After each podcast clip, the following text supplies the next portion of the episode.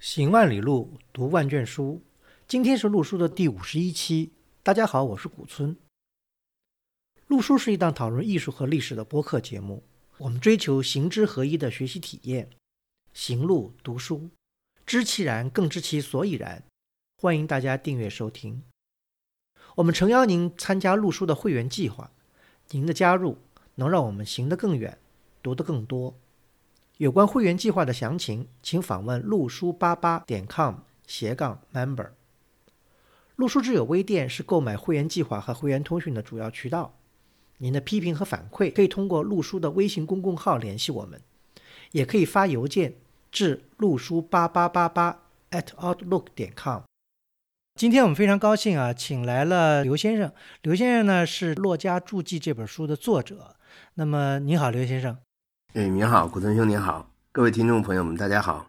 啊，您好，请能不能先请刘先生简单的做一下自我介绍？呃，好的，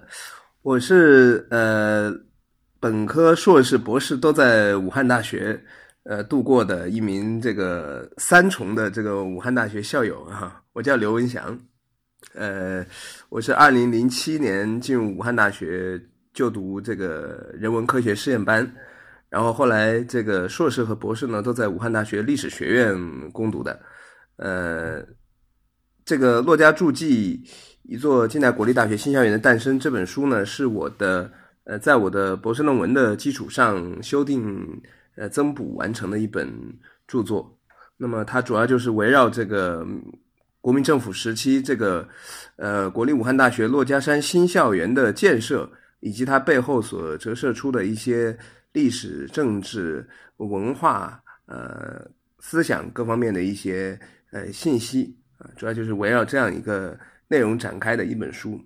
嗯，这本书呢，我觉得应该有大概四十万字吧，非常详实啊，把这个武汉大学作为一座近代非常著名的高校的一个建设的历程，从一个嗯呃建筑史的角度吧，应该我把它归纳成建筑史的角度来勾勒出来。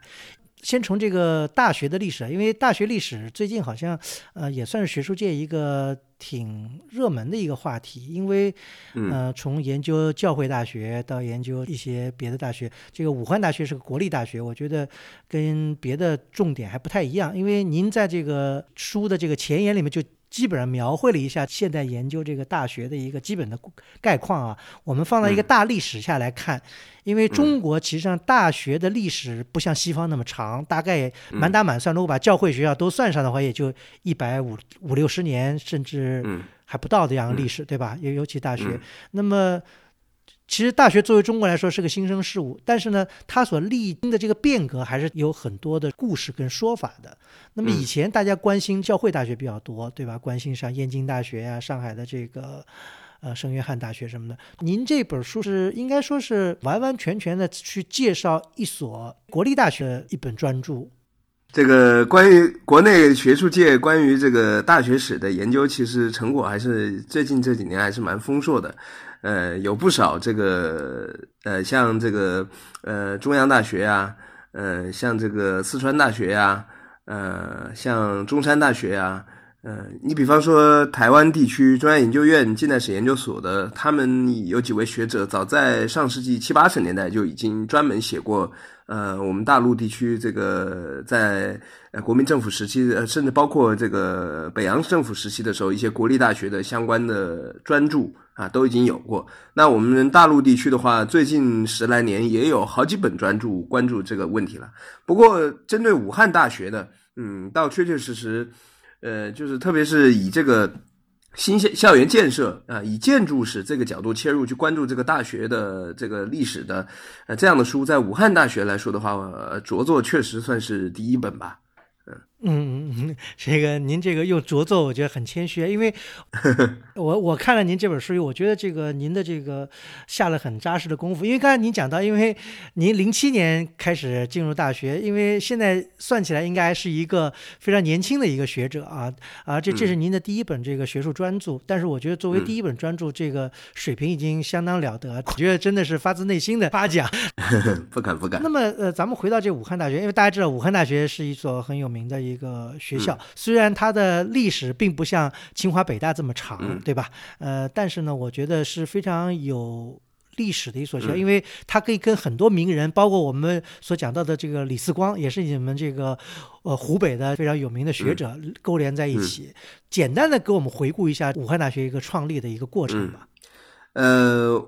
实际上武汉大学这个这个学校呢，呃，我们也都知道它的这个真正叫武汉大学这个名字啊，是从一九二八年。国民政府创办国立武汉大学开始的，那当然它前面有一些前身了。呃，我我其实觉得这个我们过去啊，长期以来，不管是学术界还是一般的社会大众，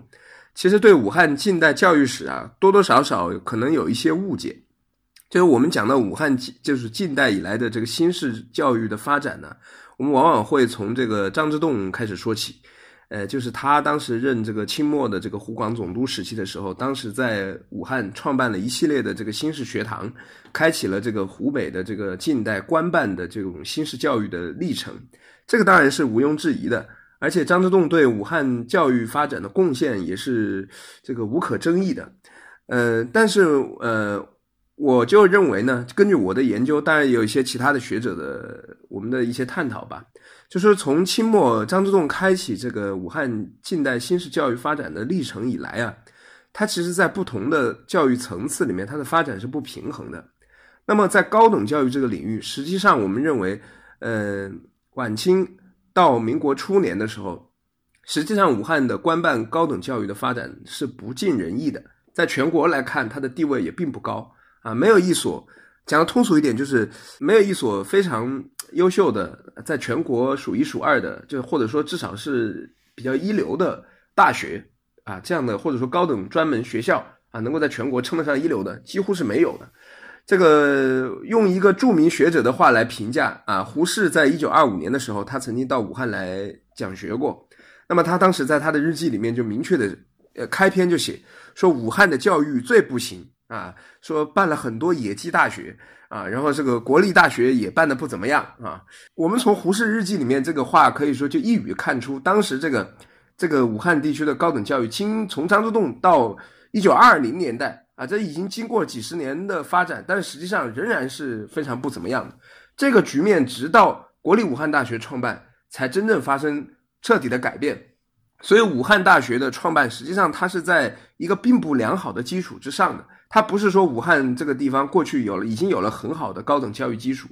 它是在国民政府建立以后啊，一鉴于武汉这个地区它的过去的高等教育发展的不怎么样啊，但是这个城市的地位又如此的重要啊，它的高等教育发展状况与它的城市经济、政治、交通各方面的地位不相称，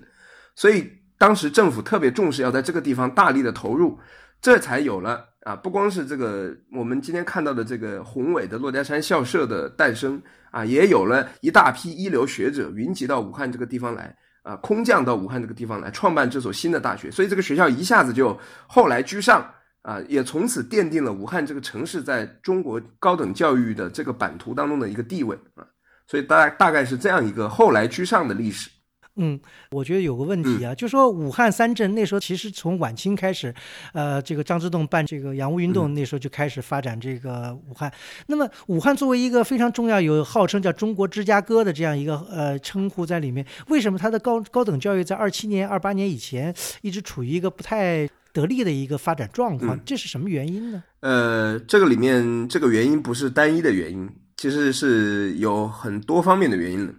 那么在晚清的时候，呃，晚清的时候，从全国的版图来讲，高等教育都刚刚起步，是吧？那么当时每个新就是新式教育发轫的那几个地方，最早的时候是在东南沿海的。那我们武汉作为一个内陆城市，当然不可能有东南沿海那么早。那么到了晚清末的时候，就是到了光绪宣统那个时候的一个一个局面，就是全国很多地方高等教育都已经开始这个时候办起来了。那么当时湖北的状况呢，也受制于很多因素的影响，比方说清末当时湖北出现了非常严重的财政危机，当时这个教育经费非常紧张，很多学校甚至都停办了啊。那接下来又发生了辛亥革命，那武汉作为辛亥革命爆发的地方，这个地方发生激战，很多学校在民国初年都陷于停顿。然后在北洋时期的时候，当时这个地方又受制于这个军阀混战等等等的原因。啊，既有的学校都很难坚持维持下去，那新办学校更是无从谈起啊，所以一系列的原因啊，就导致这个地方的主要就是受制于一个是经费困难，一个是政局动荡啊，这两个原因导致武汉这个地方在呃晚清民国时期的时候，它的高等教育其实发展状况是不如人意的。嗯，那么后来就是国民党把这个局面整个稳定下来以后，那么。这个以蔡元培为首的这些大学者，好像蔡元培等于是，呃，第一个是不是第一个提出就是要在武汉嗯办大学的人之一吧？应该我这么说，呃，对武汉大学的创立应该起到了很大的作用。对，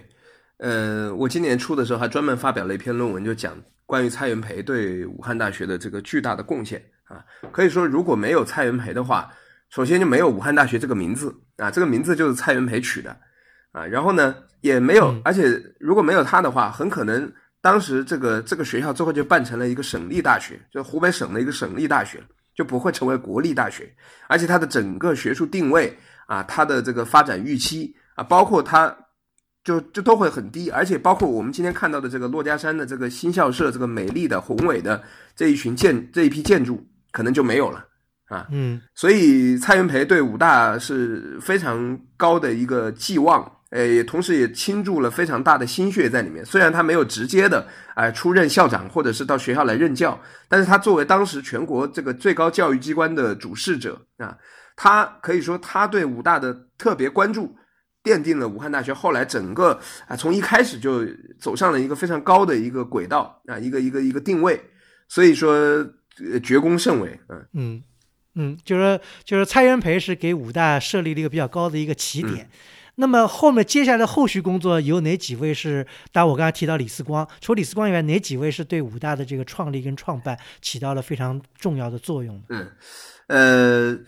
这个蔡元培他是一面旗帜，在这一面旗帜之下呀，整个武汉大学刚开始创校的时候的一大批的创校元老啊，实际上都是跟蔡元培有很多人都跟蔡元培有密切的关系。这里面呢，就有一个很重要的一个人群，就是蔡元培任北大校长的时候，他有一批北大的老同事啊。这批人呢，呃，跟有的跟蔡元培是呃，不仅跟他在北大共事多年，甚至有些在早年在国外留学的时候就认识啊。然后这些人呢。当时因为这个，我们知道北洋政府后期的时候啊，这个北洋政府对这个北京大学啊，这个进行这个摧残啊，很多当时这个北大的教授啊就出走，就南下加入了广州的这个国民革命的阵营，后来跟着北伐一路到了到了武汉，到了南京等等。那么后来呢，这里面有一些人呢，就在蔡元培的授意下啊，他们就集体来到武汉。投入到这所新的大学的创建过程当中，嗯，就这些人都有共同的背景，就是他们都曾经在蔡元培领导的北京大学工作过，所以我经常讲，我说武大是北大衍生出来的一个 一个一个派生品啊，这里面就包括像这个武大的首任的正式的校长王世杰先生啊，还有这个第二任校长王新拱先生，还有第三任校长周滚生先生，这三位就是民国时期武大就这三位校长，这三位都是这个。蔡元培任北大校长时期的北大教授啊，而且这个都是非常优秀的学者，他们三位都为武大的这个创建和发展做了非常杰出的贡献啊。还有这个像皮宗石先生，他也是北大的著名的这个这个学者啊，后来当过湖南大学校长的啊。还有像这个呃，当然李四光也也是我刚才讲的这个背景，他也是当年蔡元培任校长时期的时候在北大工作的呃北大的学者，所以我们可以看出这个武大和北大之间的这种密切的关系。这个牵线人就是蔡元培。嗯嗯，那除了刚讲蔡元培，我到那个你们武参观的时候，看见专门在那个图书馆边上有一个王世杰的一个像，对，就是纪念这个王老校长的一个一个等于是第一任校长的一个一个纪念碑，对吧？嗯。那王世杰在这个里面起到了什么样的作用呢？呃，首先他是武大的第一任的正式校长，那么他，而且他当时来学校的时候，他一来就面临一系列很棘手的问题啊，这是在他的这个非常有力的这个领导之下，学校把这些问题平息了啊。呃，在王世杰来之前，武大其实已经办起来了，当时是之前有一位代理校长，是当时的呃湖北省教育厅厅长。那后来王世杰来接任这个正式接任这个校长以后呢，当时就是学校这个珞珈山新校舍的建设工程刚刚开始，那么当地有很多这个坟主，因为要迁坟，就涉涉及到一些纠纷啊。然后当时湖北湖北的地方政府呢，因为这些坟主的，用我们今天话说就是上访啊，然后当时闹出很大的风潮，呃，所以地方政府的态度呢也比较动摇。本来是希望武大呢换个地方建校，就不要搞这个珞珈山这个新校舍了。而且这个当时省里面本来承诺要拨给武大的建设经费呢，也停拨了啊。那王世杰鉴于这种情况，动用他的私人关系，当然也从法律的层面也去积极的斡旋啊，向中央、向湖北省地方各级的这个政府部门，还有一些军政要员啊，纷纷去求援，就在这个顺利的把这个事情平息下去，保证了我们这个珞珈山校舍的这个工程能够得以按照原计划顺利进行。啊，这是一个。第二个呢，就是他这个来学校以后呢，确立了很多这个非常先进的这个高等教育的理念，比方说教授治校的原则啊，比方说对武大的学科发展的规划呀，然后延揽了一批优秀的学者来校任教啊，啊，然后这个呃等等各方面啊，所以说让武大很快的就从几乎是平地起高楼啊，就虽然是。我们之前的基础比不上当时国内其他的一些优秀的国立大学和教会大学，但是很快短短的几年时间就一下子，呃，跃升到了这个中国一流大学的这个梯队里面，可以说王世杰是有非常重要的开创之功的。嗯。这个您刚才讲的挺有意思的，这个因为大家看您的书啊，有一章我觉得特别感兴趣，就是说武大在开始创建的时候，因为征地的问题，也出现了一些现代词汇讲起来就是有些有些这个强拆，当然不是拆的人家的这个住房，是刚才您讲的主要是一些墓地啊什么这方面的一些，因为当时的人这个观念跟现在不一样，觉得这个墓地祖坟啊什么东西很重要，所以这里面产生了一些，而且有一些观念上的问题，因为在这个武大创建的时候，有些人。是从这个西洋留学，他的观念可能对比当时的这个民众的观念来说比较超前，有些这个看问题这个看法上的不同带来的一些矛盾，所以这些问题刚才您讲的都通过王世杰的呃努力啊什么进行平息。那么您刚才讲到的就是这个武大的选址啊，选在现在的东湖的这个南岸，这里面是不是跟就是当时聘请的这个建筑师，就美国建筑师凯尔斯也有一定的关系呢？呃，对，这是我个人的一点推测吧。呃，关于这个美国建筑师凯尔斯呢，就是目前呃呃，我们也发现了一些新的一些资料。比方说，我在这个美国的这个威斯康星大学，它的档案馆里面就查到，这个一九零零年到一九零二年，也就是凯尔斯高中毕业的以后的那两年，他实际上是在这个威斯康星大学麦迪逊分校。啊，这个地方这个学校就读过两年的。我们以前在国内的资料里都只知道他是这个麻省理工学院毕业的。呃，实际上他在读麻省理工学院之前，他先是在威斯康星大学读了两年。那么这个威斯康星大学麦迪逊分校这个学校呢，呃，在美国也是个非常著名的学校了。呃，它是一个风景非常优美的一个校园。呃，它坐落在一个非常大的一个湖，叫门多塔湖。这个门多塔湖呢，它的南岸。啊，就是这个威斯康星大学的校园，而且是一个有一定起伏的一个比较低矮的一个丘陵地带吧。那么，嗯，这个位置关系就是在一个湖的南岸啊，这个位置关系，它和我们珞珈山校园和武昌东湖的这个位置关系实际上是有非常类似的地方的啊。那么根据我的研究呢，实际上武大一开始的时候，它的选址是几经调整的，并不是一步到位就选到我们今天看到的这个珞珈山这个地方。实际上，最开始李四光提出的选址是在今天的武昌洪山，嗯，大概就是那个呃宝通寺以东，就是今天武那个解放军那个武汉总医院那个地方，嗯，呃，后来呢就移到了第二次修改呢，是在武大一位这个农学家叶雅各的建议下，就移到了这个呃当时选址决定在珞珈山以南到卓刀泉这个地方啊，就就是今天武大校园的南边，就是珞珈山以南，嗯啊。那后来是到这个凯尔斯被武大聘为建筑师，他来了以后，这个选址才最终移到了珞珈山以北的东湖南岸的这个丘陵地带。嗯，那凯尔斯为什么要建议学校对选址做最后的这样一个调整呢？我们没有看到直接的证据，但是根据我在美国的档案里面看到的凯尔斯早年曾经在威斯康星大学读过书的这一段经历里面，我个人就有一个推测，我就认为这个珞珈山以北的这个东湖南岸的这个丘陵地带啊，可能激发了他啊，回想起了他青年时代的时候，他在美国读大学的那个校园环境，他可能觉得这个地形啊，他更有感觉一些。他作为一个建筑师，是吧？所以促使他最终做了这样一个调整。我觉得这个过程当中和他早年的这个教育经历啊，特别是在威斯康星大学的这一段经历，或许是有一定的关联的。嗯，您讲的这个应该是有这个一一定的依据来做出这样的推测。嗯，呃，其实呢，就是我觉得这个选址呢，是奠定了这个武汉大学的一个良好的一个开始，因为有了这样一个很好的选址，完了经过了凯尔斯的个规划跟建筑呢，才使得武汉大学成为应该说是中国最美的大学校园之一，这应该说应该是不为过的，对吧？呃，因为筑了这个巢，才引来金凤凰，有了这样一个好的硬件。条件，所以才使得能够延揽各地的这个高等的人才，使得武大呢一跃成为了一个中国一流大学之一吧。我觉得这是一个很重要的一个呃因果关系。嗯。对，那您书里面，我觉得这个您这书里面有几个特点，我觉得给我印象比较深刻的，就是说，在您的书里面，呃，除了讲这个设计这一块，因为这个大家比较重视，对吧？因为如果讲建筑史，但您又还讲到这个施工这一块，因为好多人在讲这个建筑建筑史的时候，施工这一块有时候容易忽视。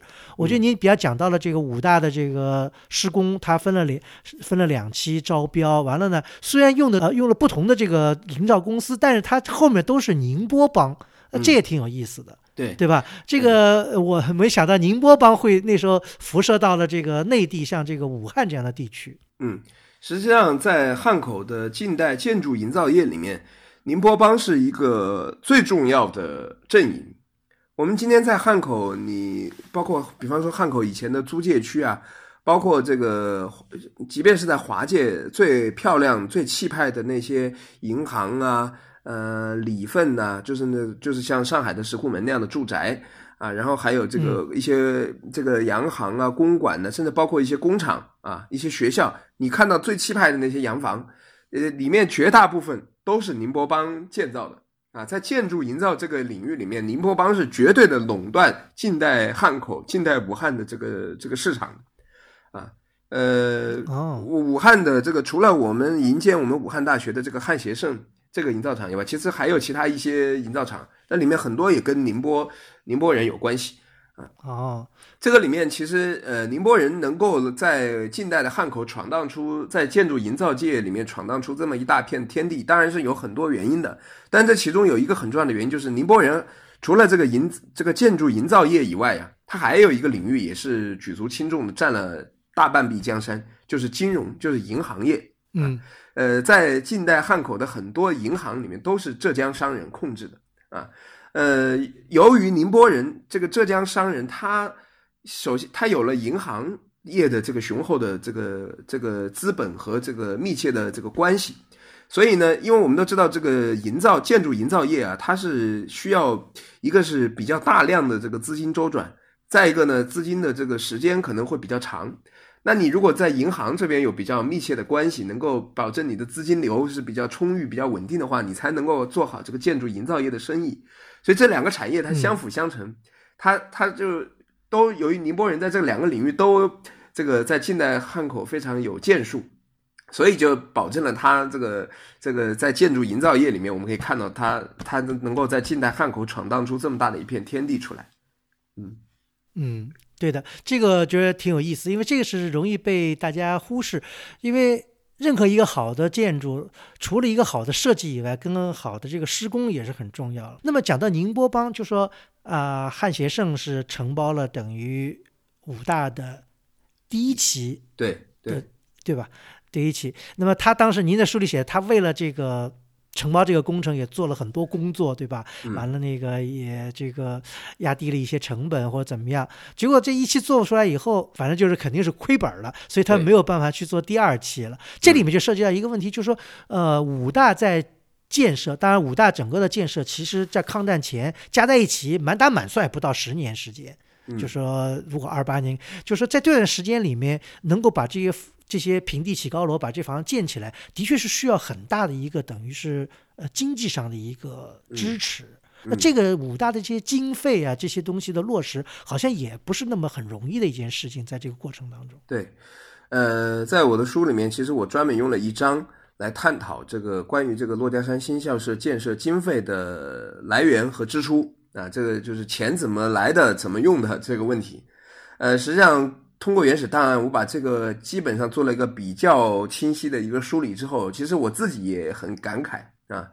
呃，我通过梳理武大的这些建设经费的来源呢，首先就是有一个有一个基本事实是比较颠覆我们之前的习惯性的或者想当然的一些看法的，就是觉得呃你是国立武汉大学是吧？国立大学，那你照说你建设新校舍，你的钱当然是中央政府来出嘛，对不对？你国立大学当然是中央认账，那除非省立大学的地方出钱嘛。按我们一般的逻辑认为应该是这样。嗯嗯。但是我把武大所有的这个建设经费的这个情况做了一个完整的梳理以后，我就发现一个事实，其实，呃，我们最后算一笔总账，我们会发现来自中中央政府的这个财政拨款用到这个珞珈山新校的建设的经费，大概只占总数的三分之一，啊，嗯，也就是说有三分之二，有一半以上的经费不是从中央政府出的钱。啊，那如果这个学校它仅仅只依靠中央政府的拨款啊，你这个国立大学嘛，想当然的觉得就该中央出钱。那如果只靠中央出钱的话，不可能建得出我们今天看到的珞珈山校园这样一个规模。那剩下来的这超过一半的钱是从哪里来的呢？这里面就有呃，可以说是武大当时也是啊，惨淡经营，这个东拼西凑，然后这个想尽各种办法啊，到处去呃弄钱啊，比方说。当时找到湖北省政府，啊，所以说虽然武大是国立的啊，就像我们今天有个名词叫省部共建，是吧？这个地方上啊，你这个学校虽然是国立的，但是它在地方啊，对不对？它地方对地方的教育、对地方社会发展有贡献，那地方政府应该也要也要表示一下，对不对？啊，那这个湖北省政府呢，其实在这个里面出了非常多的钱啊。根据我看到的资料，呃，湖北省政府大概。出的钱占到这个，如果我们再加上包括汉口市政府啊，就是地方政府啊，省一级的、市一级的，还有湖南省政府啊，所有这些地方政府出的钱加起来，其实已经接近呃，就超过三分之一，接近一半了啊。嗯，呃，所以地方政府在对国立武汉大学的建设上，其实是呃出了很大的真金白银的啊。然后另外呢，还有就是呃，武大还找到一些这种通过一些校外合作的方式啊。啊，从一些机构里面也化缘来了一些钱啊。你比方说，当时跟这个平汉铁路局合作来共建武大的工学院，那么这个平汉铁路局呢，呃，他就呃每个月拨一笔钱到武大的工学院，资助武大工学院的这个建设啊。那武大回馈这个平汉铁路局呢，就是帮他做各种铁路工程方面的实验啊，开展各种科学研究，以及帮他代管这个平汉路沿线的一些林场、农场等等。啊，再比方说和这个湖北省政府的江汉工程局，这是一个管水利方面的一个局合作，来共建武大的这个华中水工试验所啊，这个房子也是省政府的工程局和武汉大学共同出资建的啊。嗯，另外还有一块呢，非常重要的就是庚款。我们知道这个近代这个美国呃最先带头，后来这个西方好多国家都退还了中国一批这个庚子赔款，是吧？这个庚子赔款呢，就呃像美国的庚款，它专门成立了一个叫做中华教育文化基金董事会，就专门资助中国的这个教育事业啊。呃，英国呢也退了中国一笔庚款，就成立了一个叫中英庚款董事会，它主要是资助中国的这个交通铁路工程建设的。呃呃，还有其他一些国家的庚款了，当时。那么武大呢，主要是通通过这些学校里面的教授还有校领导的关系，啊，主要就是联系了我刚才说的美国的和英国的这两个国家的庚款的委员会来资助武大。像这个武大的工学院里面就有一大笔钱是这个英中英庚款董事会资助的，英国退还中国的庚款。然后这个武大的这个图书馆里面就有美国的庚款，就是那个中华教育文化基金董事会资助的钱。嗯。啊，所以从这两个庚款委员会里面，武大也化缘来了一些钱，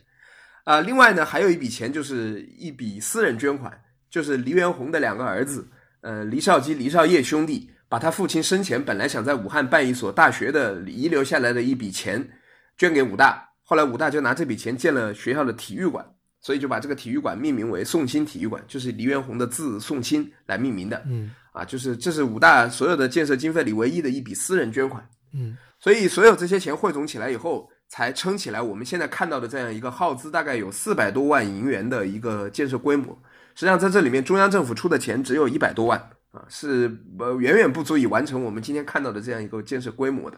嗯，所以这是我的一点感受，嗯。那您刚才讲到，就是这个四百多万银元是整个武大在三七年以前等于这个盘子的整个的造价，对吧？对，就是从武大实际的情况来看，就是说武大筹到这笔钱已经很不容易了，能够为能够建成这样一个规模已经很不容易了。嗯，对。这里面我就说，为什么我提这个问题？就是您书里有个小细节，就讲到当时的汉协盛营造厂在建设的时候呢，呃，就是好像刚建完以后，有就出现了一些建筑上的一些质量问题。当然，我觉得这个应该说是还是可能，就是说在经费方面，就是说，因为汉协盛后来自己说自己亏了很多钱嘛，就说我觉得可能这钱可能还就说。以我现在去武大看，当然这跟后期以后建筑的维护是没关系。就是说这个建筑质量啊什么这方面，似乎就是说，如果要是当初钱再充裕一点，可能建筑质量会更好一点。我是这么一个想法。嗯，呃，有可能。呃，实际上他呃根据当事人的一些回忆，汉协盛当时还是有一些偷工减料的状况发生的。嗯，比方说当时那个那个混凝土啊，在搅拌的时候用的那个沙子。它应该是要用专门的建筑的那种沙，经过冲洗的。嗯，但是汉协盛当时为了减压低成本呢，他曾经用那个东湖里面挖出来的那个湖底的那个沙来代替。嗯，呃，这个沙呢就有什么问题呢？它里面就含有一些呃土质，里面有比方说有一些植物的种子在里面。嗯，你如果用这种沙的话。他那个房子当当时盖的是挺好，但是盖完了以后，时间长了，它那个里面那个植物就会发芽，到时候就会把那个把那个那个墙就顶裂，那个根系啊，所以这个问题当时被学校及时发现了，嗯，然后就制止，要求他返工，嗯。啊，这个事情是当时学校一位参与其事的一个工程师自己后来回忆的，嗯。所以我们是可以看出来，当时这个严重的这个财政困难，实际上对汉协盛确实施工是造成了一些影响的。嗯嗯。但总的来说，这个建筑质量还是基本还是可以啊，可以得到保障的。嗯，刚才我们讲了很多，就是关于这个武汉大学一直在创建过程中的一些这个过程啊。现在我们来讲讲这个这个形而上的一些事情，就说大家拿就讲到民国时期的大学的这个代表例子，大家会可以举出来，比方说，呃，北洋时期，那么当然教会大学有这燕京大学作为一个很杰出的一个例子，这个我们录书节目以前也讲过，比如还有这个南京师范大学，就以前的金陵女子大学。对吧？也是一个比较突出的例子。那么，对于国立大学，尤其是在国民党主政以后，那么在您的书里也也拿这个武汉大学跟这个当时的这个中山大学进行了一些比较。我说中山大学就是在广州的这个中山大学进行了比较，因为大概同一时期政治背景也比较相同。那我现在咱们漫谈，咱们再添两个学校，比方呃，当时在首都南京也。建设了一个国立中央大学，呃，当然中央大学以前它叫什么东南大学，但现在还叫中东南大学，这也是差不多同一时期，风格呢是迥然不同的。大家知道，这个现在的那个东南大学的校址，它完全是西式的一个建筑，对吧？嗯，那么还有一个呢，跟武汉大学可以说在当时是，呃，有点儿嗯很类似的，就是河南的这个河南大学。当时跟武汉大，但现在我觉得河南大学跟武汉大学是没法这个相提并论啊。但当时河南大学跟武汉大学还是有很多相似之处，包括它的历史啊，它的这个校园建设这方面。就这几个大学，我提出来就是说，呃，你有没有考虑过，就这几个大学风格不同，但基本上都是国立大学，就咱不把它跟这个像燕京大学这样私教会学校去比，就是这些同一差不多时期的国立大学，它产生了这样风格的一些不同。您认为里面有些什么？嗯，什么什么文化背景，或有些什么样的一些因素在里面吗？呃，实际上您刚才提到的这几个大学呢，是情况各有不同的。嗯，这其实也是一个问题，就是好像在古我们提到这种中式复古风格的大学校园，大家更多的想到的是教会大学。嗯啊，那种好像只往往这种手法是教会大学用的比较多，好像在国立大学里面，呃，这样的例子不多啊。嗯，呃，这其实是一个非常有意思的现象。呃，比方说您刚才讲到的这个中央大学，中央大学呢，它毫无疑问是国民政府时期的时候这个呃规模最庞大、实力最雄厚的国立大学，几乎都可以不加之一了啊。呃，那么，那么，但是呢，这个学校它不是国民党政府从零开始创办的，它的基础、它的历史渊源跟武汉大学情况很不一样。呃，中央大学呢，早它的前身东南大学，以及更早的前身呃南京高师啊，它在北洋政府时期的时候，甚至更早的前身，在清末的时候，它的这个三江师范学堂、两江师范学堂时期的时候，它就已经是国内屈指可数的数一数二的非常好的大学了。嗯，它学科实力基础就已经很雄厚了。嗯，那么具体到这个校舍建设方面，其实我们现在看到的这一批中央大学的这个。主体建筑包括它的大礼堂啊，它的那个图书馆呐，这些建筑就是北洋时期的时候最开始奠定了它的那个风格。那么这个风格奠定了以后，有一些重要的建筑虽然是后来到国民政府时期建的。但是它就延续它已经形成的这个风格，所以就没有再发生大的调整。中央大学就是这样一个例子。虽然在国民政府时期的时候也建设了一些新的建筑，但是这个建筑风格跟它原来的建筑风格是一脉相承的。它这个校园已经是这样一个格局了。嗯，明白。还有一个很重要的原因就是中央大学其实当时也打算到城外去建一个新校舍的，它的选址就到准备选在中山陵那个下面。嗯，这个但是这个呃，一个是当时这个选址呢。引起了校内一些人的反对啊，没有建成。再一个呢，就是这个工程一直拖，一直拖，拖到后来，由于抗战爆发就黄掉了。嗯，其实如果没有日本侵华的话，这个中央大学也许再给他几年时间，他真的就到城郊去建了个新校园了。嗯而且我们可以预想，那个新校园在当时整个。中国的那个公公办就是公共建筑的那样一个风潮之下，它很可能也建成这种所谓中国固有之形式风格的，这个都是可以合理推想的。但是历史没有给他这样一个机会啊。那武汉大学呢，就某种角度上讲，它是不幸中的一种幸运，这是非常讽刺的。就是由于它之前的基础太差了。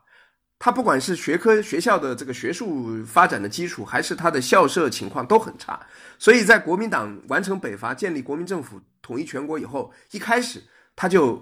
因为原来的基础实在太差，所以就一开始就跑到城郊去开始建一个新校舍啊。他像像那个南京的这个中央大学，它它原来的基础还可以，就是它城里面的那个老校园。就是虽然说，如果用更高一点的标准来看，大家也想去建一个新校舍，但是它原来的这个呢，目前尚可使用，不像武大原来城里面的那个老校舍实在是太破了，所以他反而没有，就是他没有那么强的急迫性，他没有没有急的，就是北伐完成以后马上就开始建，那个时候大家也不会预想到后来会几年之后会有抗战的爆发，是吧？所以这种历史的机缘巧合，反而给了武大这样一个原来基础不怎么好的学校一个一个后来居上的机会啊，让他能够。啊，在国民政府时期的时候抢着把这个新校舍大体建成了，所以就形成了，所以在当时的那个时空背景之下，就建成了这样一批啊风格的建筑。至于您刚才讲到的这个河南大学，这个学校呢也比较特殊，它虽然后来是个国立大学，但是它我们今天在河南大学校园里面看到的那一批啊，也是中国复古风格的这样一批校舍建筑里面，很多实际上也是在北洋时期的时候建的。啊，而且那个时候河南大学其实还不是个国立大学，它还是算是一个省立大学啊，是河南省的一个大学，所以它它不是像武大从一开始就定位为国立大学，它一开始的时候还是地方性的一一所学校，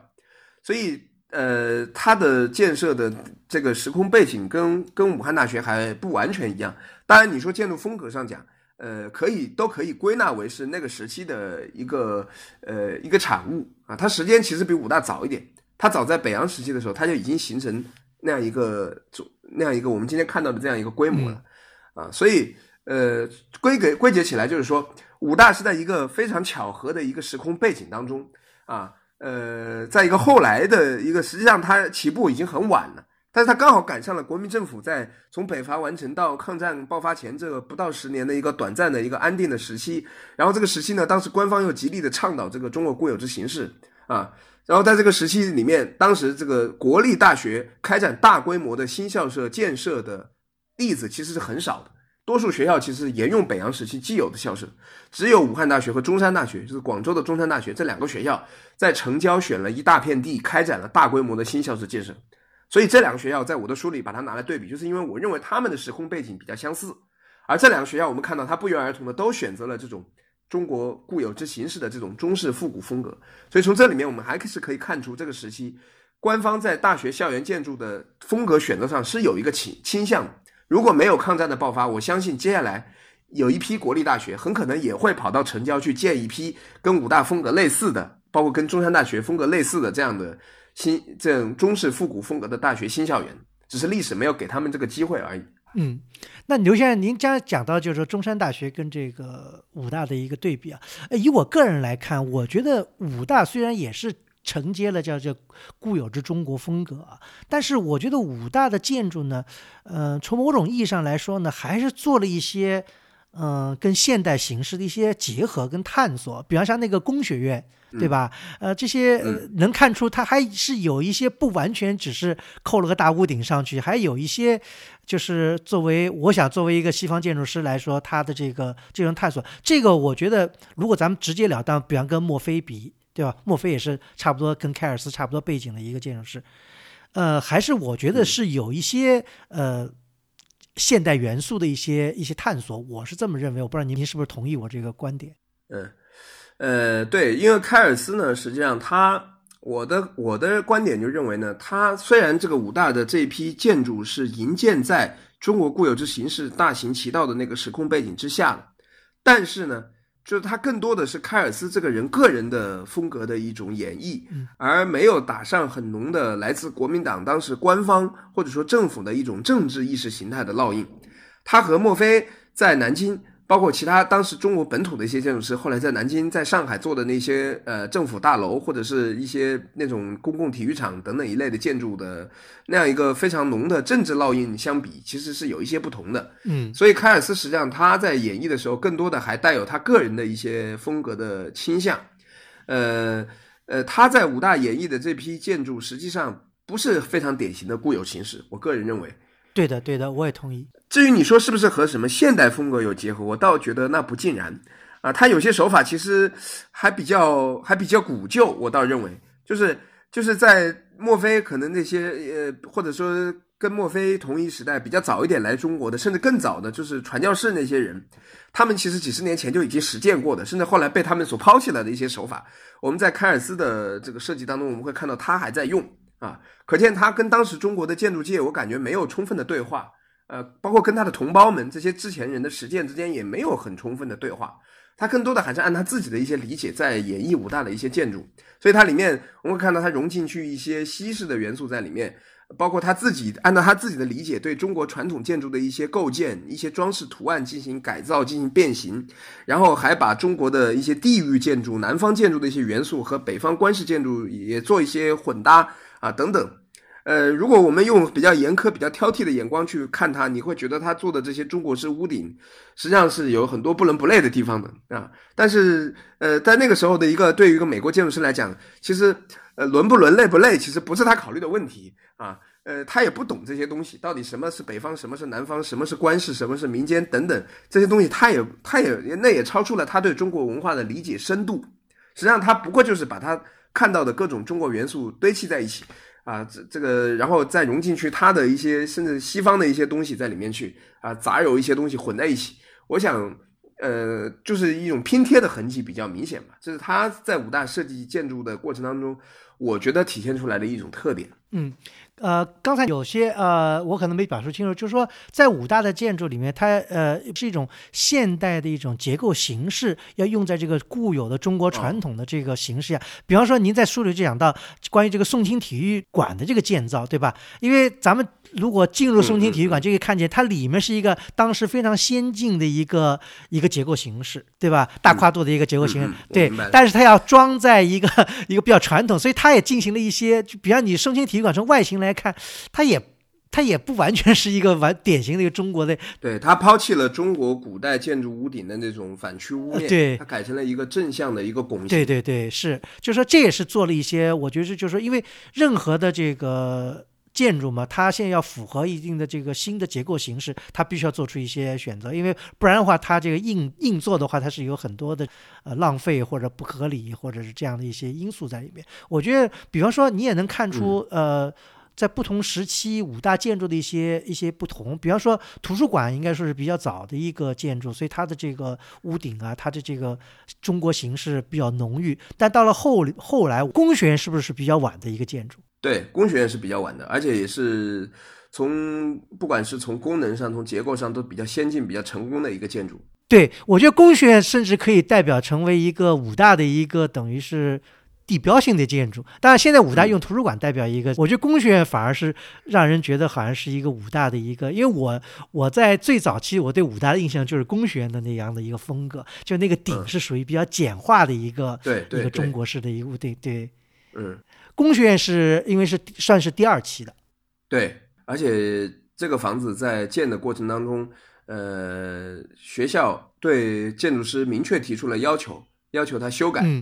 就是要更加注重实用啊。所以我不知道他修改之前的图图案是什么样的啊。但是我们现在看到的这个方案，显然在这个方面是加以了注重的。比方说，像你刚才讲到的，对屋顶的这种曲线和装饰进行简化，然后把屋顶改成透明的玻璃。然后用钢架撑起一个透明的玻璃屋顶，然后这个阳光直接照射进里面一个中空的一个共享中庭，所以它室内采光都非常好。对啊，这个在明显在这个实用的方面来讲，就有了很大的改善。对，这个甚至可以说是有点超前，因为这样的手法，其实我们建筑师在八九十年代，甚至在这个新世纪都在用用一些这样类似的一些手法，在做一些呃中式风格的一些建筑，对吧？嗯，我觉得这是也是凯尔斯的一个，我觉得算是一个比较大，在当时就放到三十年代那时候来说，是一个比较超前，比起那时候在您刚才讲到的在南京跟在上海做的那些。纯大屋顶式的一些，它我觉得也是一种新的一种探索吧。对对。那么讲到这个，就说，呃，因为武大整个的建设，因为在短短的所谓的民国黄金十年里面，达到了一个初步的一个成就，但是并没有完全完成这个当时的这个凯尔斯的这个规划，是不是？对对，因为抗战的爆发，这个工程就停下来了。大概只抗战爆发的时候，只完成了他原本规划的三分之二吧。还有大概三分之一没有建，比方说现在在呃逸夫楼这边的这个就是那原来有个大礼堂，就好像就没有建。对，本来那里规划是要建大礼堂的，后来因为抗战爆发就没有建，就直到上世纪八十年代建了现在这个人文科学馆。嗯，那么您能简单讲一下，就武汉大学后期的一些规划，它是怎么样没有再完成这个早期的规划，做了一些改变？那么有些什么样主要的改变呢？呃，首先就是这个，因为五十年代院系调整以后，当时这个狮子山以北、东湖南岸这一大片区域，就是民国的时候武大的农学院这个片区，被划给划出去，成立了一个新的学校，就是武汉水利学院，后来的武汉水利电力大学。那这个学校在二零零零年的时候又重新合校合回武汉大学了，但是它存在的这几十年的时间里面，显然它。它作为一个独立的学校，它重新又规划了一它自己独立的一套系统，而且是典型的那种，就是苏联式的那种，呃，井格状的，然后那个片区分划分非常明显、井井有条的那样一个布局，所以这个是显然是很大程度上改变了武大的一个校园空间结构了。就是它本来这个，呃，狮子山以北、东湖南岸这一带是非常荒芜的地区，它不是学校的建筑密度很大的一个区域，但是后来这一块里面又重新成立了一个学校以后，它建筑密度变得非常大，基本都建满了。而且那个规划的那个模式跟原来南边的这个五大核心区的规划模式是完全不同的，啊，这是五大校园在一九四九年以后发生的一个最大的一个变化。嗯，再一个就是这个呃，在这个以前没有怎么发展的这个校园的这个西部地区，就是今天的这个呃，就是五大校门一进去啊，那一那周边的那一大片区域，从从那个主干道一直走到那个就是中心湖。到那个松庆体育馆之前这一大片地方，在民国时期都是都是很荒凉的。那这一片区域后来就成为一九四九年以后武汉大学比较主要的建设方向。在这里各个时期的建筑都有了，包括五十年代、六十年代、七十年代、八十年代、九十年代啊，甚至最近几年在这一片还在陆续新建一些新建筑啊，所以这一块区域就成为武大后来比较主要建设的区域了。那民国时期的时候形成的那个核心区，其实基本上格局没有发生太大的变化，那一片基本上还维持了原原貌。嗯嗯，就说除了就是那个大体大礼堂，后来那个位置建了别的房子，没有建大礼堂。但是它那个大礼堂虽然是没有建，建了一个新建筑，但是它那个格局基本上还是按民国时候那个格局来的，就是那个地方本来就是要建一个建筑，一个比较大体量的建筑的。后来虽然没有建成，建了一个现代，就是新建筑，但是它那个规划格局是那个空，就是一直留在那里，然后现在把它填上去了，所以那个格局是没有什么变的。嗯，那么现在等于国家指定的这个文物保护的范围，就主要是以这个呃这个大操场周围这一圈的这个范围，对不对？呃，是这样的，武大现在列为全国重点文物保护单位的一共是十五处二十六栋建筑，这其中有一栋建筑还是五解放以后建的，五十年代建的，就李达故居。那么建于民国时期的时候，实际上只有十四栋，而且这十四栋里面有一个还不在武大校园里面，就是那个老牌坊那个校门。呃，就是校园里面的民国时期的全国重点文物保护单位就只有十三处。实际上，我一直在呼吁，从我读书的时候我就在呼吁，我说学校应该向文物部门提出申请，要扩大这个文物保护单位的范围。你比方说，这个十八栋啊，就是民国时期武大的教授别墅群啊，嗯，一共有有二十栋左右的别墅，但是这二十栋别墅同时期建的风格都类似，但是这里面只有两栋楼列为全国重点文物保护单位。那其他的楼什么身份都没有，这个显然就不合理。它是一个整体，对不对？为什么独独列其中两栋呢？这个显然是不合理的。再比方说，民国时期武大的学生宿舍，这个男生宿舍列为了全国重点文物保护单位，就是我们现在说说的那个什么老斋社、樱花城堡。嗯，但是民国时候女生住的宿舍那栋楼也还在现在，而且呃，那个那个房子从建筑功能上讲，其实比那个男生宿舍设计的更好啊。这个我在书里面都有专门章节讲那个女生宿舍的，那那栋楼也没有列到这个文保单位的范围里面去，这显然也是一种遗漏，对吧？所以我觉得其实呃，包括呃五十年代建的一些建筑啊，实际上比方说那个鲲鹏广场旁边的那个教二楼，实际上那栋房子也是非常漂亮的，它的风格和民国时期的风格是一脉相承的。就是刚刚新中国成立的时候，其实我们也曾经流行过一段时间那种呃中中国民族形式风格的那那样一个时代。那个教二楼就是那个时期的产物啊，所以像这样一些建筑，实际上也是非常有文物保护价值的啊。呃，所以我觉得我们武汉大学虽然列入全国重点文物保护单位时间很早，我们是全国第一批列为国家级文物的这个呃大学近代校园建筑，嗯，但是我们这个范围本身还不够大，没有完整的涵盖整个武汉大学这个历史建筑的全部。我认为应该要尽早的扩大这个文保单位的范围，嗯。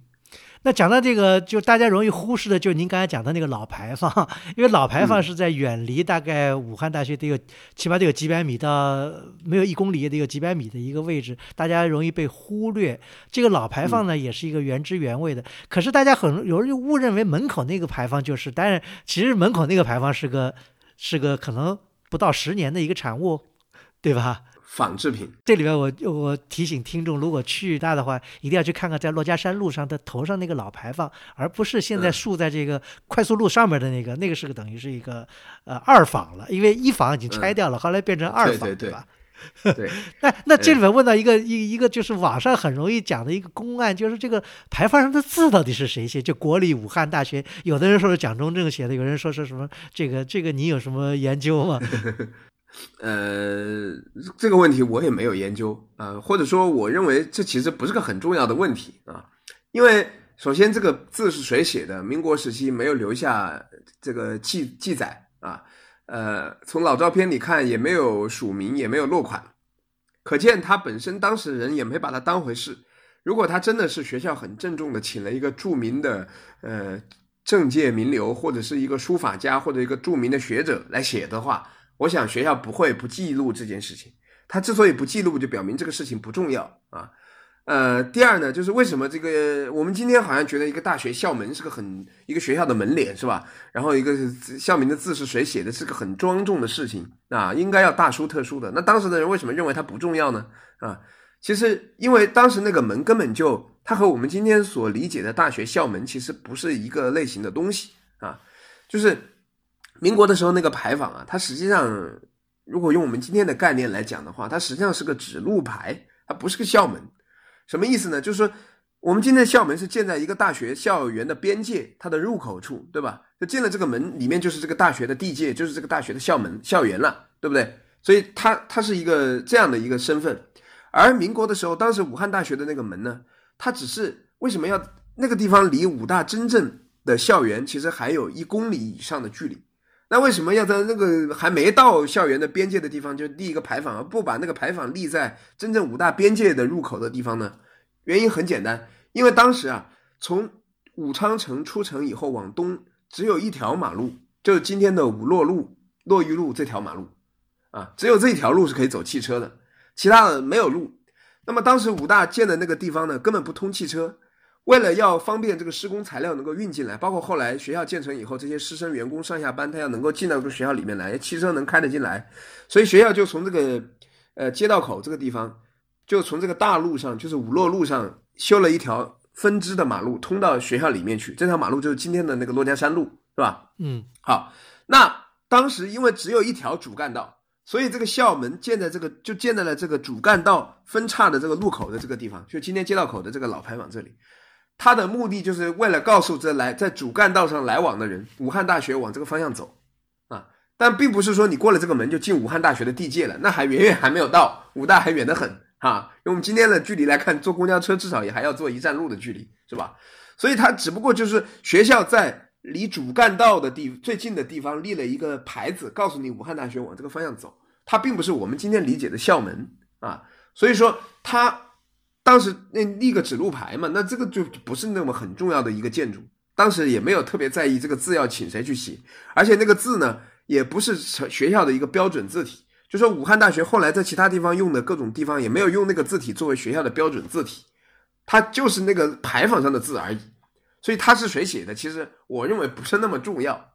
当然，很多对这个问题感兴趣的人想去考证考证，我我觉得那也挺有意思的了。当然，如果有更多的材料能够被发现的话，大家研究一下这个问题，当然也很有意思了。但是我目前是没有看到一个比较确切的，呃，就是一个一个明确的证据能够搞清楚他到底是谁写的啊。那么武大当时有没有规划正式的校门呢？呃，在民国的时期的时候是没有的，就是大家也把那个东西当成一个校门啊，但是就是。但是要搞清楚一个问题，就是不是说过了那个门就进了武大校园了？嗯，明白了，就是这样一个一个关系。嗯嗯，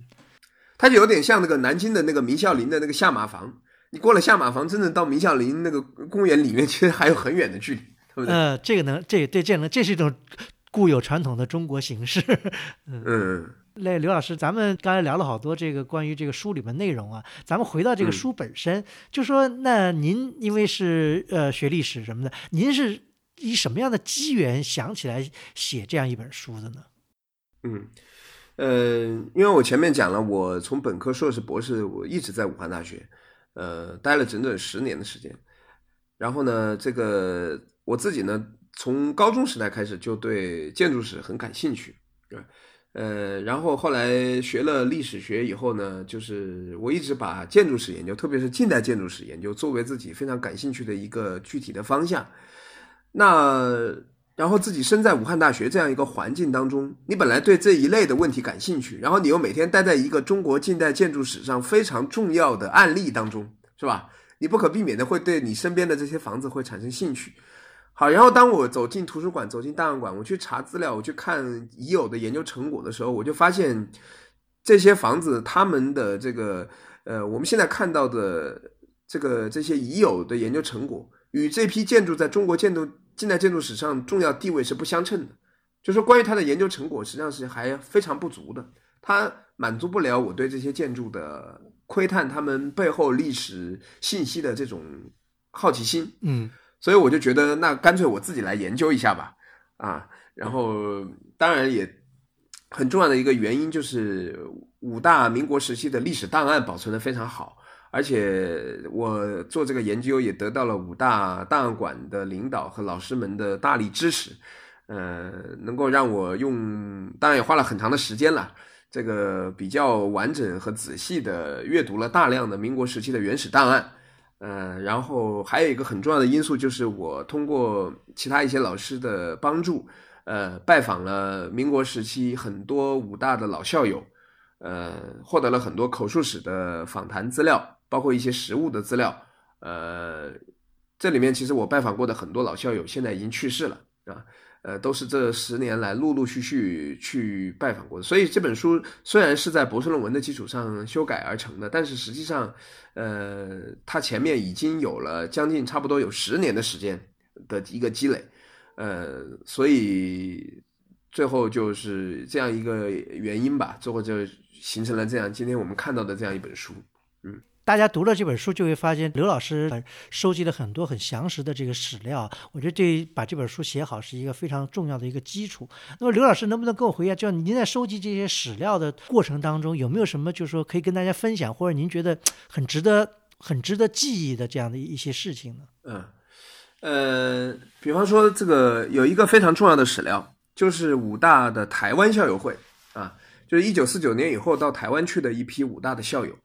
因为武大我们知道在台湾没有复校嘛，就是台湾有一些有一些大陆高校后来在台湾复校了，但是武大没有复校，没有复校，那么他这个校友群体就是他就只有那么多人，而且随着时间的推移，他越来越少。但是让我非常感动的就是武大校友会在台湾非常厉害，就几百人，他们坚持办了一个校友会的会刊，就叫“洛家”两个字啊，呃，这个杂志一直坚持了呃五十多年。啊，从一九六零年代一直办到二零零二零零九年才停刊，啊，这么长的时间，大概一共办了一百一百七十期吧。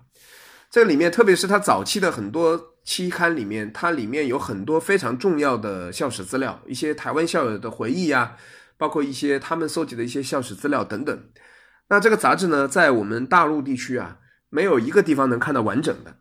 我为了要看到完整的这个资料，我专门去台湾。台湾的这个国家图书馆，然后去把这个资料，把这个杂志前面比较早期的这个期刊，从第一期开始完整的我把它梳理了一遍，把里面所有跟我的这个书有价值的史料，我全部把它复印复印了回来，啊，所以这是个非常非常珍贵的一个一个史料，它也是见证了我们武大曾经在在海峡对岸啊一批老校友的这个对母校的一个一个回忆所形成的一批非常珍贵的一个史料啊，嗯。呃，再比方说，我拜访了很多这个呃民国时期武大的一些著名的教授的子女，还有一些是当时的武大的武大本身的学生。你比方说，我在台湾的时候，我拜访过那个齐邦媛校友，就是他在大陆这两年也应该是知名度很高的，就是他写的那个《巨流河》啊，在两岸都引起很大反响的啊，他是武汉大学的校友。他民国的时候，他在就比方说，他就在我刚才说的那个武大的女生宿舍那个楼里面住过啊。他在他的《居留和》那个书里面也写过他当时在那个女生宿舍的一些回忆啊等等。那我专门到台湾，呃，桃园他住的那个养老院里面去拜访过他啊。再比方说，武大的呃这个王世杰校长的女儿啊，王秋华女士，她是台湾一位非常著名的建筑师啊。她当时在，我也刚好，因为她现在大部分时间住在美国。然后刚好我在台湾访学那段时间，他回了台湾一次，然后我们也是去呃跟另外一武大几位校友一起专门去拜访过他啊，然后就跟这些老人聊天的过程当中，你会知道很多一些非常有意思的事情，比方说呃皮宗石先生的儿子皮公亮先生，他一直在武汉，呃他就他童年记忆里面有很多关于武大的事情，包括他小时候记得他父母和那些同事之间的很多事情。都还留在他的脑子里面，然后跟我们讲了很多，对我这本书帮助很大。比方说，尤其是关于当时的大学生活，当时教授们的生活、日常生活，还有这个学校的一些体育活动，还有饮食，还有这个这个这个等等，在游泳啊，什么这个娱乐活动啊等等这方面的一些东西，在他的回忆里面都有很多鲜活的一些讲述啊，包括包括那个袁昌英、杨端六的女儿杨靖远校友，他也已经去世了。那么之前我也是在北京拜访过他啊，他也写过很多文章，讲他记忆里面童年时代他回忆的那个当时的珞珈山的很多事情，这里面有很多东西，如果不是通过他们这些亲历者的回忆，你在官方的文字记录里面是找不到那些非常生活化的一些一些记忆的一些碎片啊，所以这些东西在我的书的最后一章里面都是有一些反应啊，我觉得都是。呃，就是说我在关注武大作为一个建筑、一个躯壳之外，我其实花了很多的精力去关注当时在这个校园里面的那些人，他们的衣食住行、他们的各种情感生活等等。对，我觉得我不是把武大看成一个冰冷的一个躯壳、一个建筑，而是把它作为一个生命体、一个活的一个场域啊，这个里面的人啊，他们的所思所想、他们的行动、他们的生活等等。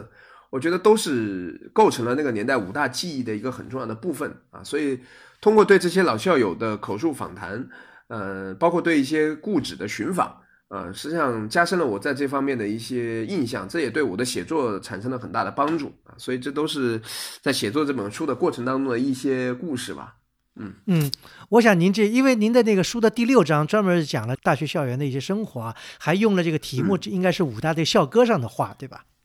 嗯，对对对，是那个，因为我想您可能这一章里面没有把您全部的寻访的口述历史都写进去，因为篇幅有限。我觉得倒很期待您什么时候有机会把您这些口述历史的，就武大校友的这些人的历史，什么时候能够汇集成册写着，尤其是关于武大以后 内迁啊，还有这样的一些一些一些故事啊，什么这些，我觉得都是很有意思。因为因为这些历史说实在的很很容易被。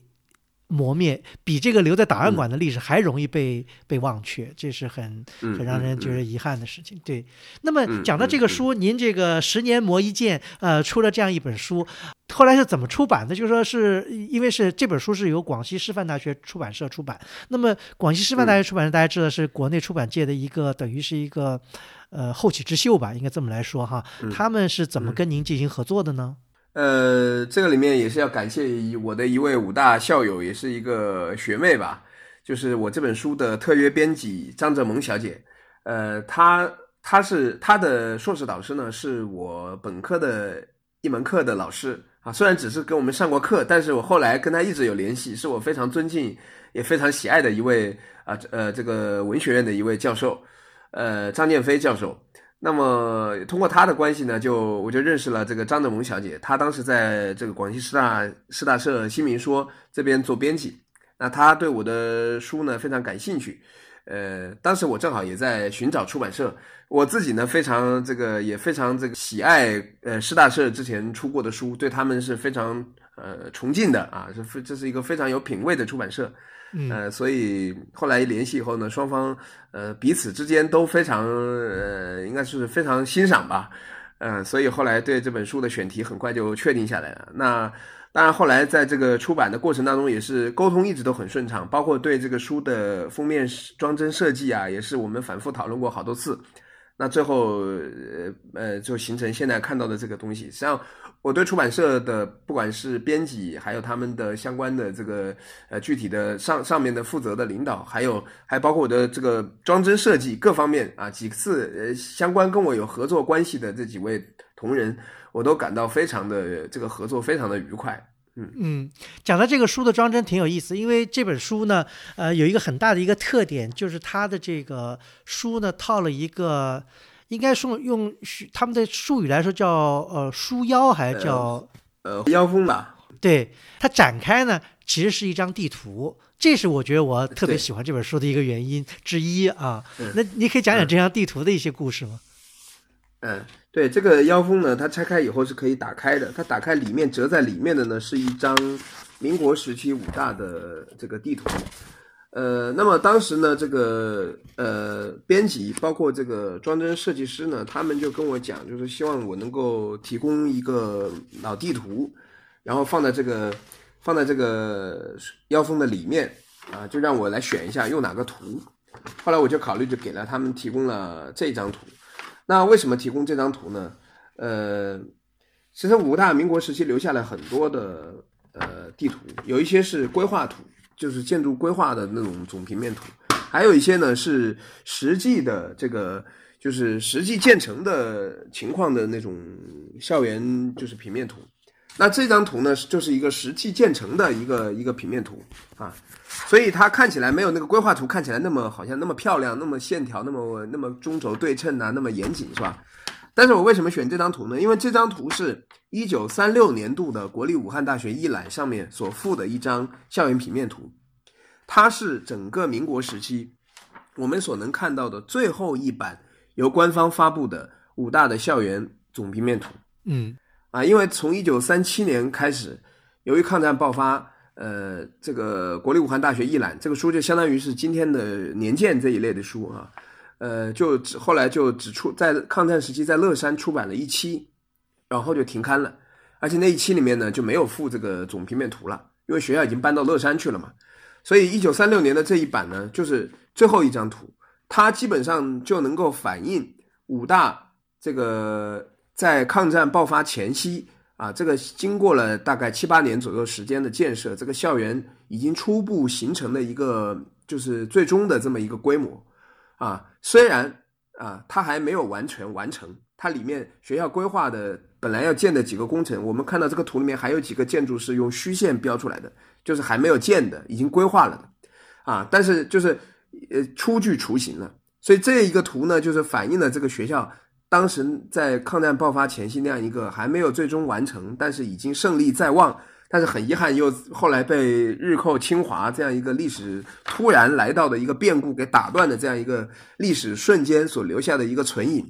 所以我觉得这个瞬间非常值得纪念啊，因此我就把它用在了这个腰封里面这个图里面啊。我想，呃，选这张图是别有用意的吧，就是告诉我们这个这样一个创业的艰辛啊，历史的这种当中的这种呃，能够有我们今天看到的这一批建筑的这样一个非常艰难的时局当中啊，这样一个历史的进程啊，对他的一种纪念。对，那个刘老师，您刚才说这么一说，我更能理解这张图的一些历史含义。因为也就是从这个五大的轨迹的改变，其实某种意义上说，从历史学角度来说，中国整个的发展的轨迹也跟着五大一样改变了。是的，嗯，所以这个我觉得是五大，这某种意义上就代表了中国当时的一个缩影。我觉得这非常有意思啊。这个，因为大家如果找这张图呃，我觉得这张图上还印了胡适的一句话，我觉得大家可以作为咱们这个节目的一个。